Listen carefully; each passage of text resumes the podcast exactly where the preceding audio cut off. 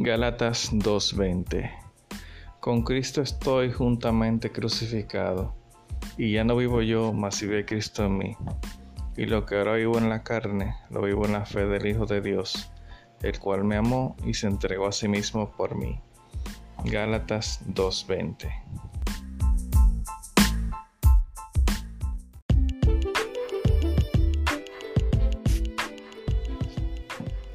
Juan 3:16 Porque de tal manera amó Dios al mundo, que ha dado a su único Hijo, para que todo aquel que en Él cree no se pierda, mas tenga vida eterna.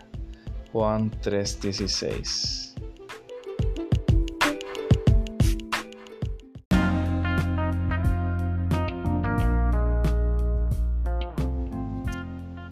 Filipenses 4:13 todo lo puedo en Cristo que me fortalece.